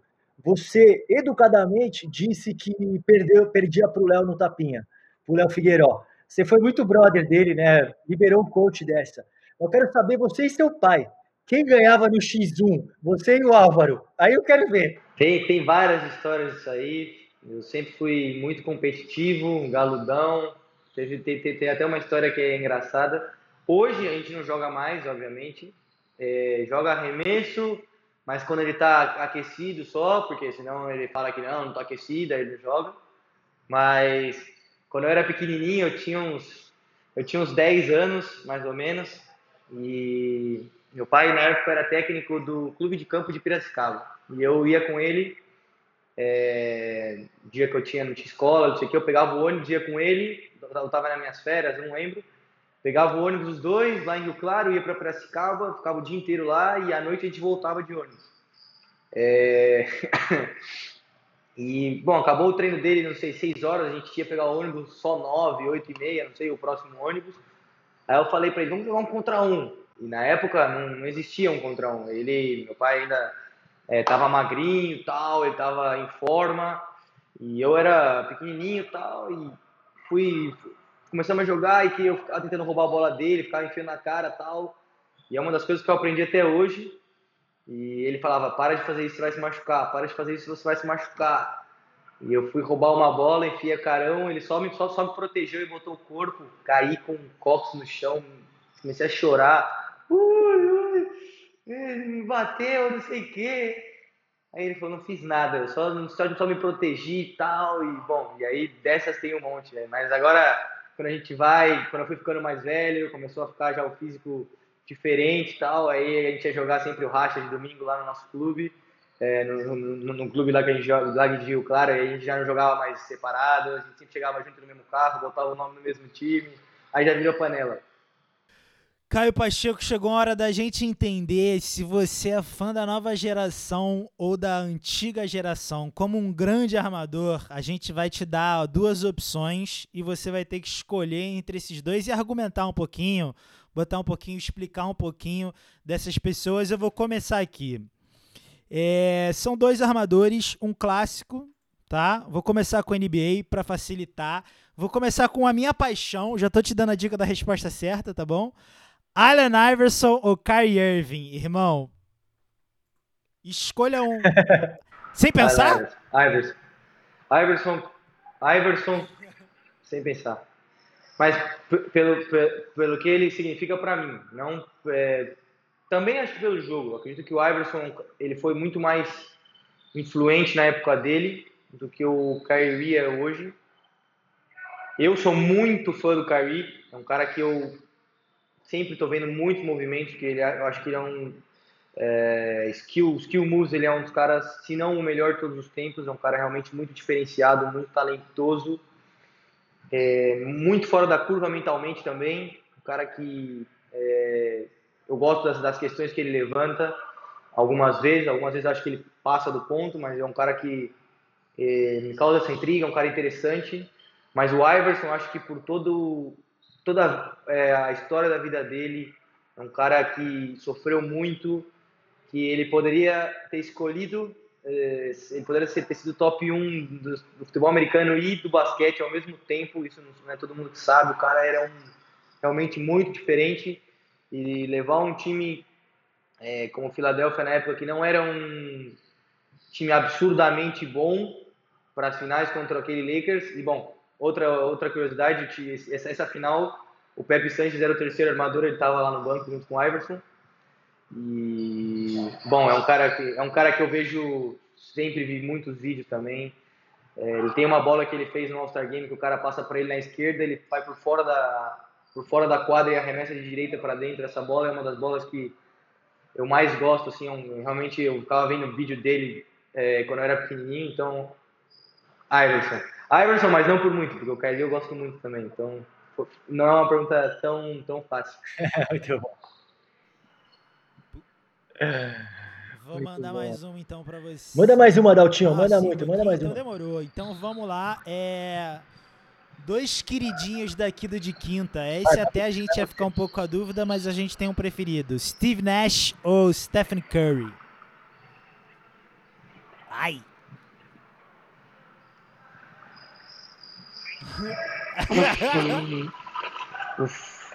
Agora ele pensou, hein? Agora ele tá pensando. Não, é porque eu gosto muito do Steve Nash, muito. Um cara que eu também vi muito vídeo. É, quando eu tava aprendendo a ser armador com o File lá, eu vi muito vídeo do Steve Nash, vi muito vídeo do Huertas, vi muito vídeo do Spanulis, do Teodosic. Mas o Nash tava ali em cima com os caras que eu via vídeo todo dia. É, mas eu vou, vou, vou com o Curry. É, eu vou com o Curry pelo mesma coisa, pelo, pela influência que ele teve na liga e no basquete. É um cara que mudou o, je o, jeito que se vê o basquete, mudou o jogo. Você pode, pode podem falar que não, mas ele mudou. É, eu acredito que ele teve, bom, questão de título também. É, o cara, querendo ou não, ter, ter quatro títulos e ter nenhum isso pesa muito. É, então eu vou, vou com o Curry nessa. Mas o Steve Nash é um cara totalmente diferenciado com aquele corpinho dele lá. O cara foi MVP da, MVP da NBA, não é, não é para todo mundo não. Eu quero fazer um parênteses, né? Eu quero fazer um parênteses. Eu acho, eu, eu até vou pedir desculpas para uma pessoa aqui chamada Fernando Fischer, que há muitos anos falou isso para mim, que o Curry tinha impactado mais o jogo que o Jordan. Eu não sei se é para tanto, mas o Curry impactou talvez tanto quanto essa mudança de estilo. Jordan, na época, ninguém jogava acima do aro, todo mundo foi jogar acima do aro. O Curry, ninguém estava tanto de três. E eu vou. Fischer, não sei se você vai ouvir, mas desculpa. Mas o Nash também mudou o jogo. É que ele não ganhou. E aí ficou um negócio que era falido. Ah, jogar nesse pace acelerado é falido. Olha o D'Antoni aí, nunca ganha nada, não sei o quê. Claro que o Golden State tem um corpo todo e o Stephen Curry é a cabeça ou a mão desse corpo. Mas o Nash também mudou. Eu não sei quem eu responderia, essa resposta me doeria o coração, porque eu demorei a aceitar o Curry, mas hoje o lugar que o Curry ocupa aqui na minha cabeça, no meu coração, é gigante. Eu não sei quem eu responderia, eu não vou responder. Mas eu só vou fazer esse parênteses que o Nash também mudou o jogo, porque ele já jogava nesse pace acelerado que se joga hoje. Só que ele era o diferentão na época. Ah, os caras jogam de um jeito lá. Imagina, contra-ataque de fundo bola. Imagina definindo o primeiro passe. Esse tal desse D'Antoni é louco. Mas hoje é normal. Então, é só esse parênteses que eu queria fazer. É isso. Eu concordo com os dois. Eu adorei, eu adorei a resposta do, do Caio. né? Porque me dói um pouco quando alguém não escolhe o Nash. O Nash contra qualquer um, eu, eu, me dói um pouco, porque eu sou Nash maníaco. É, mas, mas eu entendo esse lado também. E, e, e, aí o Sal complementou de maneira brilhante, né? Nosso analista aqui, não à toa, a gente está gravando hoje isso numa segunda-feira, não à toa ele já foi credenciado para ser o comentarista da final da Champions League amanhã. Ele que vai comentar o jogo pela Dazone, amanhã todo mundo de olho. Amanhã não, já vai ter passado, né? Que nosso episódio mas, mas é isso, eu concordo também, porque os dois mudaram o jogo, né? O Net também como esse foi um dos precursores aí desse pace acelerado, esse pace que você tira proveito hoje, Caio, foi o Net que começou com essa onda, né? E o Curry também, né? Porque o Curry arremessa de, de muito longe, né? Arremessa do e ele foi o primeiro a, a, a, a estender, né? E, e, o Golden State tudo com esse stretch 4, stretch, stretch 5, né? Então fica, é um jeito muito difícil de marcar, é um, um, um time muito difícil de marcar, né? é, onde todo mundo ataca. E o Caio também falou sobre isso, né? Sobre é, hoje os cinco caras sendo agressivos ao aro. Né? Então, é, esse time do Steve Curry e, e, muito passando pela mão do Curry mudou realmente o jogo.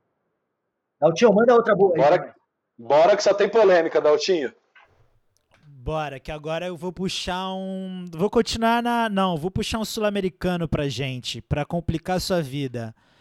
Esse rapaz ao qual o Gustavo. Brasil versus Argentina. Esse rapaz ao qual o Gustavo está com a camisa, Marcelinho Huertas, e a nova sensação aí do momento sul-americano jogando na NBA, Campazo. Marcelinho, não tem nem que pensar. Eu sou muito fã do Campazo. Não, não, mas isso não. Daí, essa, essa não foi polêmica. Essa, essa, foi, essa foi fácil. Eu sou muito. Eu sou não, muito mas é que a gente queria. A gente... É um cara que vocês queriam A gente queria ver se você é mais brasileiro. Não, não, não. A gente queria. Você tá falando um portunhol já. Você se porta como um hermanito já. A gente só queria saber onde seu coração ainda bate. Só isso. Eu sou sempre brasileiro, velho. Isso aí não muda. É, eu, agora eu vou, vou, vou justificar. Não tem muito que justificar, mas eu vou justificar. É, eu sou muito fã dos dois obviamente do Campasso muito. É um cara que hoje em dia eu acompanho muito. Na época que ele estava no Madrid, eu sempre estava vendo os jogos, sempre. É, bom, ele jogou no Murcia também. É um cara que realmente, com o tamanho que ele tem, teve muito impacto na Liga Argentina, teve muito impacto na Europa. Hoje está fazendo uma puta temporada na, na NBA. Acredito que ele vai ficar mais anos e anos por essa. Eu acho muito, muito, muito forte esse fogo que ele tem. É um cara que quem jogou sabe o que eu tô falando aqui. Você olha para ele, você vê que eu tive a oportunidade de conhecer ele aqui, você olha dentro do olho dele, você vê que ele, ele tem esse fogo interno aqui, ele é um cara diferente. E é algo muito muito importante para mim, que você possa olhar no olho do cara e ver algo diferente, mas não dá para comparar com o Marcelinho. O Marcelinho, como eu falei, é um cara que é, eu vi, vi, vi, crescendo, eu vi esse cara, ele sempre foi meu ídolo quantas, quantos mundiais, quantas Olimpíadas, quantas, quantas janelas eu não estava vendo ele, estava vendo a seleção para ver ele jogar, é, para ver o Raulzinho jogar. Então, é, realmente, desculpa, Campasso, não teve, não teve jeito, pai. Agora eu vou numa que machuca meu coração. Dói me responder porque eu sou muito fã dos dois. É um nova geração e um já se aposentou. Não a mesma posição, mas eu diria que eles têm uma coisa meio parecida. Um, um gosto muito dos dois. Luquita Doncic, o Luquinhas, como eu gosto de chamar ele, e o nosso querido Manu, Manu de Noble. Segura a braba! Essa é braba. Caras estão. Não dá pra brincadeira, não. Achei que fosse vir umas coisas mais fáceis, velho. Fosse vir um Jordan Lebron, um negócio mais fácil. Os caras estão querendo me jogar, velho. É... Cara, eu vou pelo mesmo lado do, do, do, do título, velho. Vou ter que ir com o Mano. Eu gosto muito do Doncic, um cara da minha idade que tá fazendo o que ele faz, ele é 99. Eu acredito Uau. que nos próximos, se você me pergunta em alguns anos, essa resposta pode mudar, mas quando você me tá me perguntando em 2021, é o Mano. E eu tô na Argentina, então vou botar com o Mano, porque é um cara que também é um cara que também eu vejo desde muito pequeno. É um cara que, é, que levou um movimento para a NBA que hoje é um dos movimentos mais usados na NBA, que é o Eurostep. Que poucas pessoas usavam com, com a eficiência que ele usa hoje. E hoje você, qualquer jogador tem que ter esse movimento. É, era um cara diferente que até o próprio Popovich dizia. É, ele falava que deixa o humano ser humano, é, não, não mexe com ele. Então, sendo um cara tão organizador como é o Popovich, você escutar isso é algo realmente muito, muito louco, muito especial.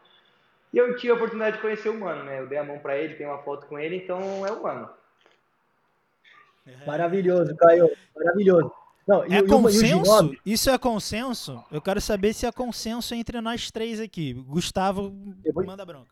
Eu vou, eu, eu vou de Ginoble, eu vou de Ginoble, assino embaixo. Assim, o, o Luca, para mim, vai ser um dos maiores jogadores da história do basquete. O que ele faz é impressionante. A personalidade que ele tem para decidir jogo, na hora do pau, na hora ele chama a responsabilidade, ele, ele tem culhão, ele mata as bolas, ele é muito técnico, ele tem um QI de basquete de outro planeta, né? Ele é alto, ele é forte, cara, ele faz tudo dentro de uma quadra, ele pensa muito bem o jogo. É, eu acho que sim, ele vai ser um dos melhores. Mas o, o Ginoble, ele é esse competidor feroz, 40 minutos. Cara, sabe? Ele não tem bola perdida com ele. E, e isso me atrai muito, isso rouba meu coração. Sabe? Quando o cara tem essa vontade de vencer, quando o cara, ele é um craque, ele é um craque, e o cara ainda põe essa garra, esse tesão dentro de quadra, não tem como você não querer esse cara no seu time ah, toda hora, sabe? Todos os momentos é, da, da vida, né? E, e, tem uma coisa que foi muito legal a gente estudando para fazer o podcast, ouvi o Racha do Filhos, né? Sua entrevista no Racha do Filhos, que é um pessoal muito bacana, a gente já, já participou lá, né? Com o Gastão né? e com o Fábio Belotto, né? Agora teve o Baby Check, Andrezão entrou também, foi contratação deles, grande Andrezão, jogou no Pinheiros, é, jogador monstro, né? Matava no, no poste baixo, na época que se usava o poste baixo, ele matava. Grande Andrezão. E a, e a, sua história falando quando você conheceu o Ginoble é incrível no Racha, quem, no Racha do Filhos. Quem não escutou, vai lá, corre atrás, porque é, é genial. Você fala que travou, né? Você viu o Ginoble, você gostava tanto dele que você travou. Então, é, é muito legal. E, e eu, te, eu tive uma, uma, essa mesma coisa quando eu fui visitar o Marcelinho Huertas, meu grande, meu grande amigo Marcelinho Huertas, né? joguei junto com ele na época do Pinheiros, na época que ele deitou é, na Liga Nacional, a gente falou muito disso no episódio, e fui visitá-lo lá em Barcelona, Madrid versus Barça, lá no Palaugrana, final do campeonato, e estou lá bem instalado no City Courts, sentado do lado da quadra, eu com a família do Marcelinho Huertas, e eis que quem senta do meu lado? Navarro, Juan Carlos Navarro, La Bombita, os maiores jogadores da história da Espanha. E eu simplesmente travei. Eu, eu falei, cara, ele cumprimentando a família do Marcelinho e tal, cumprimentando a Tânia, cumprimentando o Domingos, cumprimentando a Grazi, esposa dele. Ele me cumprimentou também. E eu, assim, cara, eu preciso tirar uma foto com o Navarro, eu preciso tirar uma foto. Mas aí eu fiquei com vergonha, né? Eu uma foto, o cara do time, não sei. E aí não tirei a foto do, do Navarro. E foi mais ou menos o que o Caio sentiu com o Ginaldo, né? Cara? Foi isso, cara, foi isso. Eu não consegui tirar foto. Eu, graças a Deus eu tive a oportunidade de ver de novo. Mas a primeira vez foi exatamente isso. A gente fez uma fila para cumprimentar ele, todo o time, e eu fiquei por último. E, velho, minha cabeça, eu tava com o celular no bolso. Eu vou tirar foto, eu vou tirar foto, eu vou tirar foto. Fui grandão, cheguei lá grande, falei, é meu momento, vou tirar foto com o cara. Ainda tava o Cepo, eu tinha, tenho uma muito boa relação com o Cepo, eu falei, vou pedir pro Cepo ainda tirar foto e vou zoar ele depois. Ah, chegou na hora, eu dei a mão pro, pro mano, tremendo a mão, tremendo a mão. Fui embora, não falei nada, fui embora, não pedi a foto. E depois, depois eu voltei pro, voltei pro apartamento e falei, velho, você é um, você é um cabaço, você não pediu a foto pro cara, é uma pessoa que nem você, mas não sei o que aconteceu, não consegui pedir, não consegui falar. Só falei pra você, é um prazer estar te conhecendo, eu falei pra ele, é um prazer estar te conhecendo, e fui embora. Maravilhoso. Gênio. Só para completar, eu fico de Manu Ginóbili, que o Luca vai ser estratosférico, mas ele vai ter que comer muito arroz e feijão para ter uma carreira tão gloriosa quanto a do Manu.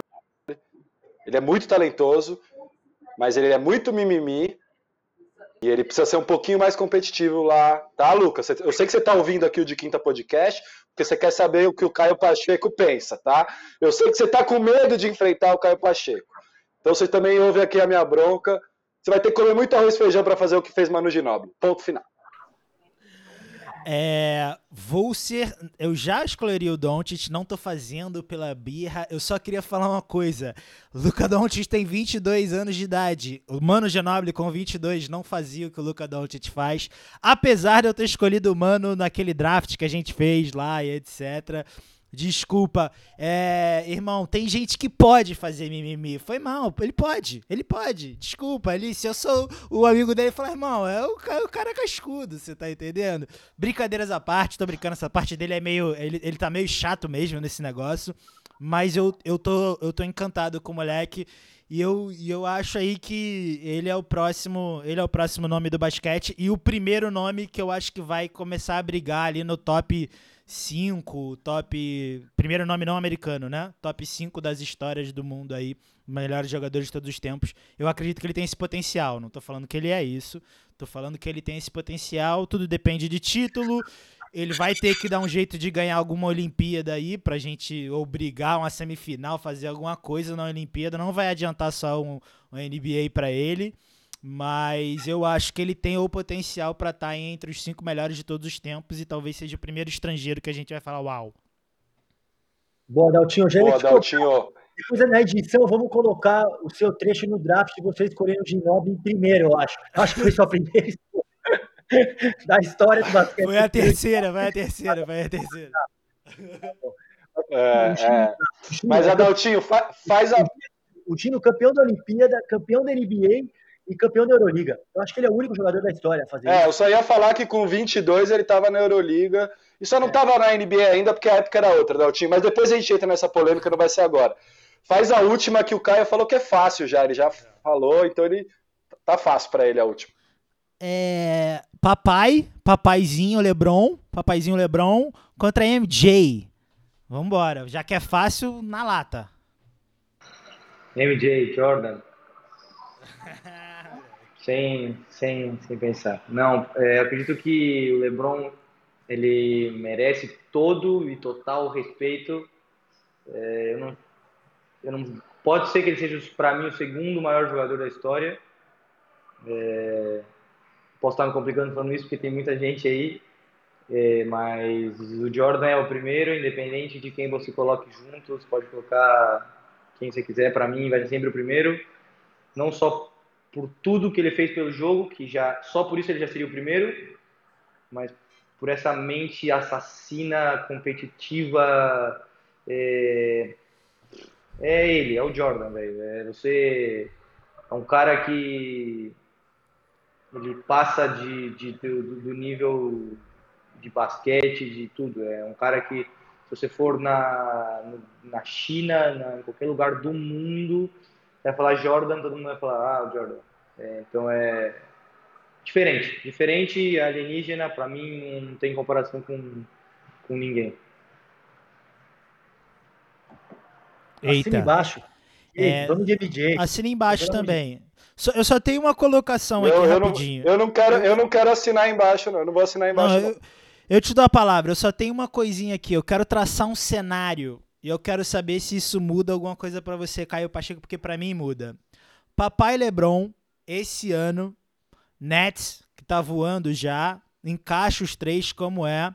Papai LeBron ganha desse time na final, ganha o seu quinto título, carregando o Lakers. Claro que tem AD, tem o um negócio, mas ele ganha com esse time do Lakers contra o Nets.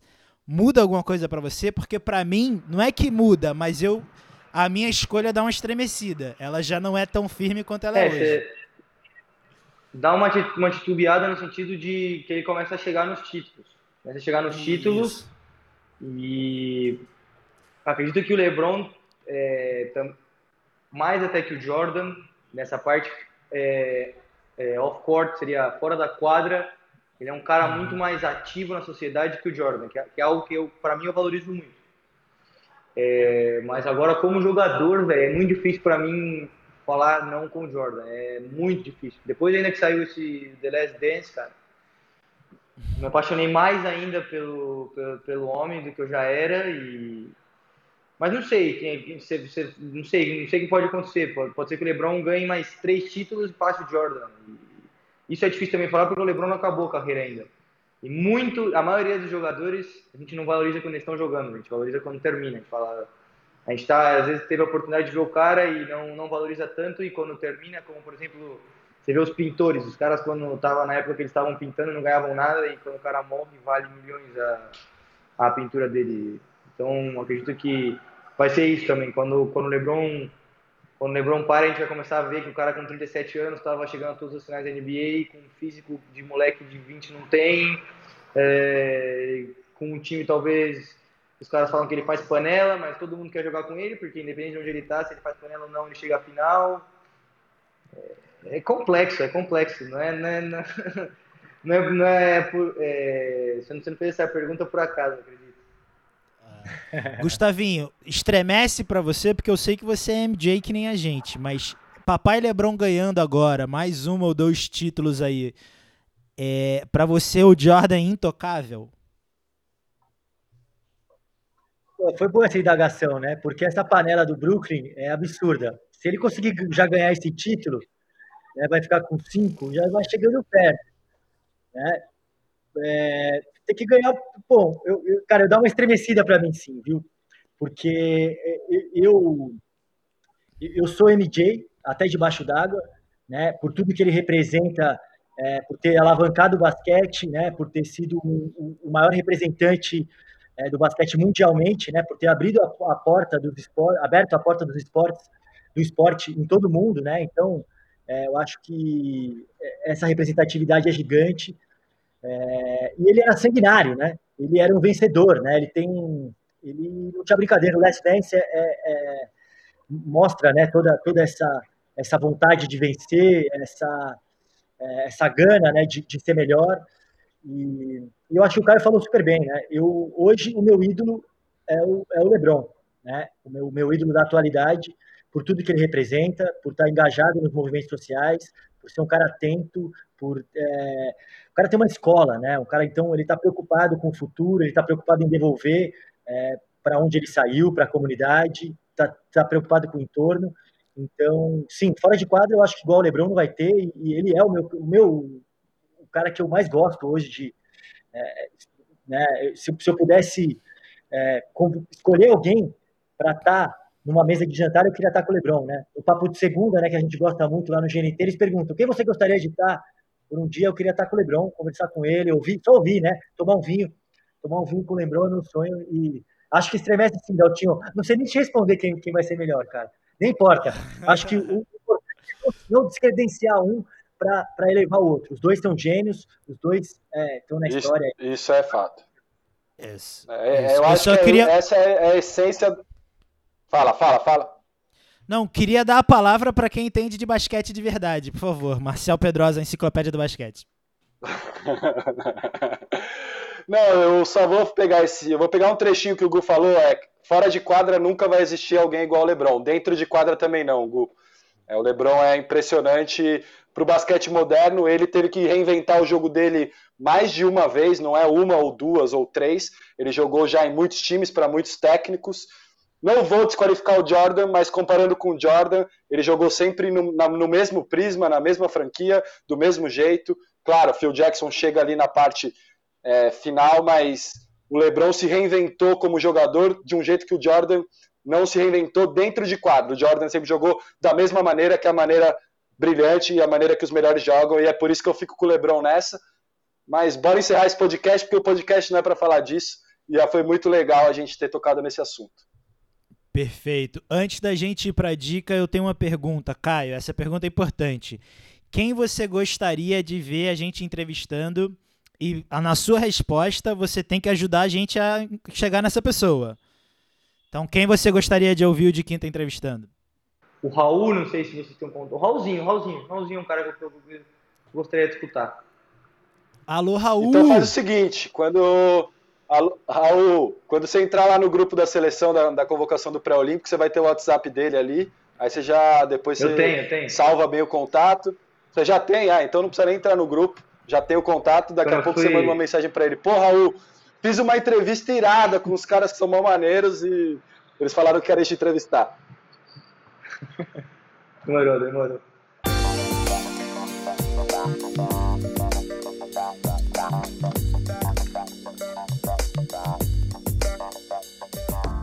Para fechar a nossa dica de quinta? Bom, minha dica de hoje está fresquinha na memória. Eu assisti ontem um documentário incrível que é o Marginal Alado, que conta a vida e morte trágica do Chorão, né, do Charlie Brown Jr. É, na nossa geração, acho que foi uma das grandes bandas aí de rock né, que surgiram. É, e me tocou muito, né, porque a gente sabia todas as músicas de cor. E ontem, é, assistindo, a gente se emocionou aqui, eu assistindo é, com, com, o pessoal da minha geração. E é, a gente sabe como os ídolos mexem com a gente e a música agrega muito valor. E o Chorão era um cara que é, fazia esse. É, essa, tratava a vida de maneira leve, né? era um cara despretensioso, é, as letras eram incríveis e ele era, ele era um, bem, um cara bem genial, bem autêntico, né? E, e o documentário mostra é, toda essa é, toda essa sinceridade que ele tinha nas entrevistas, é, poderia receber os prêmios e o desfecho trágico, né, a relação com as drogas que ele teve, e o desfecho trágico dele e do Champignon. Né? É, os dois acabaram se um, é, os dois acabaram morrendo de maneira trágica e, e, e, é muito triste o final, mas que a gente já sabe, né? Não estou não tô contando nenhum spoiler aqui, mas foi legal rememorar essa, essa grande banda que era o Charlie Brown Jr. Maravilhoso, não vi ainda, preciso ver. É, confesso que não era dos mais fãs de Charlie Brown Jr. na minha adolescência, mas entendo a importância da sua da banda para nossa história, para nossa geração principalmente. Independente se você gostava ou não, eles estavam no, no rolê, tá ligado? Eles estavam. Você sabia, era um negócio. É, era o nosso Nirvana, era a nossa banda que representou muito uma geração toda. É, vou pro meu podcast. Minha dica é quase é, direto, né? Um podcast, nem minha dica, já virou um, um meu podcast. Cara, eu tenho. Tô olhando aqui nas minhas listas e tem um muito especial que eu escuto muito. Eu nunca falei dele para vocês, vocês já escutam provavelmente. É, é um podcast de basquete brasileiro. É o Bola Presa. Eu, basquete brasileiro não, eles falam de NBA, mas é dois caras, é o Denis e o Danilo. São duas pessoas que eu tive a oportunidade de conhecer, um é jornalista, o outro é filósofo. É, cara, eles, eles, eles sabem de basquete, eles estudam muito basquete, e ali você vê que é uma questão de tempo gasto mesmo.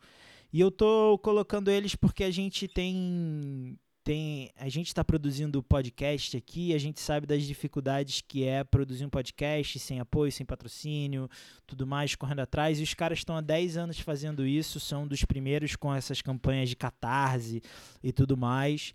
Então, é um podcast muito legal. Se você quer entender o que está acontecendo na NBA, eles te dão um parâmetro. O que eles fazem nada mais é do que pegar uma porrada de informação mostrar para vocês e colocar a opinião deles. Eles são duas pessoas muito inteligentes, né? Uma filósofo, então um cara muito legal, muito curioso, são super gente boa, super legal e apoiem eles assim como apoiem a gente, assim como apoiem o Vida de Jornalista, assim como apoiem projetos independentes da, da internet ou do mundo do mundo internauta. Só um parênteses aqui fazendo a dica que a gente já falou da Vida de Jornalista, o, o o Rodrigo ele postou no Twitter, não lembro onde eu vi, no Instagram, o processo que é para fazer um podcast daquele, a quantidade de horas que ele gasta, a quantidade de tempo que ele para para poder produzir o podcast deles. A gente não tem o mesmo nível de produção dele, porque é outro, outro projeto, mas minha grande dica é apoiem os projetos nacionais, estejam antenados aí, escutem gente do, da mídia independente, vamos sair só do mainstream, porque é aqui que a gente consegue captar a realidade do basquete, captar a visão de um jogador que nem o Caio Pacheco, e lá eles fazem muito bem falando de NBA, fazendo a curadoria do que os gringos todos estão falando e, e, e trazendo pra gente. Ótimo, Daltinho, eu adoro bola presa, respeito muito eles, e acho legal também ter essa essa menção, né, essa vontade de ser colaborativo, de falar dos outros podcasts. Acho que a gente tem que ter esse movimento de se ajudar mesmo. E o Vida de Jornalista é incrível, né? O Rodrigo Alves é, foi comentarista do Sport TV aí durante anos. É um baita cara. Eu fiz o curso de podcast dele, do Vida de Jornalista. É muito legal, cara. Aprendi muita coisa boa lá sobre narrativa de podcast. Boa, Daltinho, arrepiou. Caião? Caião vai para a dica? É, eu vou. A minha dica é um livro que na verdade eu não terminei ainda, eu estou lendo. Posso, eu posso deixar dois livros? Claro. Show. É, bom, o primeiro livro que eu estou lendo agora se chama Why We Sleep, é, Por que Dormimos, seria. É, eu não sei se existe esse livro em português, eu estou lendo em inglês. E é um livro que Bom, é um livro que conta sobre é, conta sobre o sonho, o, o é, como é que fala em português? Caramba, esqueci. É, com, com, como você tem que dormir, a quantidade de horas, o tão importante que é, é, é o sono. Sono, sono. É a palavra que eu estava pensando. Falei e que o segundo livro é o livro do. É... Para. Outro livro se chama se chama Open, é, que é o livro do, da história de vida do, do, do Agassi, é, o tenista, do Agassi. É, que também, cara, é uma história que conta desde o, desde o começo, é, desde o começo dele no tênis e até o final. É uma história muito, muito linda. É, acredito que é um cara que muito, é, batalhou muito para chegar onde ele chegou. É, final da carreira uma lesão severa na, nas costas e tenho certeza que quem, quem puder ler vai se surpreender muito com, com algumas coisas que passaram na carreira dele. E mesmo assim, ele foi um cara muito vitorioso, é, que chegou onde ele chegou e, e também o livro deixa consegue explicar é, o porquê dele ser esse cara revoltado, esse cara que sempre queria ser o diferente. É, para quem não acompanhou a carreira dele, sempre foi um cara que onde, tu, onde todos jogavam de branco, ele era o cara que ia jogar de camisa rosa, com shorts rasgado e com o cabelo moicano, com moletes lá atrás.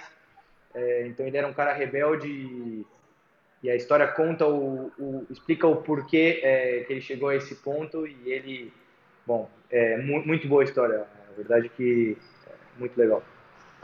Maravilhosas as dicas. Eu te interrompi ali para falar que a segunda pessoa, o segundo armador, não vou falar que é o segundo armador argentino que você vai ficar bravo, mas o segundo armador que vem aqui no de quinta e dá essa dica desse livro, porque quando a gente entrevistou o Franco Balbi, ele também deu duas dicas aqui e uma delas foi exatamente esse livro Why We Sleep. Eu lembro que eu fiquei curioso na época, tu ainda mais vou atrás. Eu não sei se tem em português. E o livro, do, a biografia do Agassi é um clássico, tá na minha cabeceira aqui. É um, é um livro, é uma história fantástica de um ídolo do esporte e, como você falou, explica muito bem. Você entende a personalidade dele, os pormenores da vida dele. Maravilhoso, Caio. Eu vou fechar a nossa tour de dicas com um filme que eu revi recentemente, um filme brasileiro, é, que está no Amazon Prime. Mais uma dica que eu estou dando que está lá no Amazon Prime. É, é, o, é o filme Assalto ao Banco Central, baseado numa história real, onde o Banco Central foi assaltado, uma produção nacional belíssima. É um filme já antigo, é um filme que eu vejo direto, adoro essa história.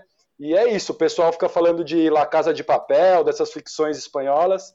Eu prefiro valorizar as obras nacionais, uma história real muito bem contada, com grandíssimos atores, que é o Assalto ao Banco Central. Então, essa é a minha dica de hoje. Assalto ao Banco Central, um filme clássico aqui do, do cinema nacional, que está disponível no Amazon Prime. Bela dica, fechando com o Brasil. É isso aí, que mané Argentina. A gente brincadeira.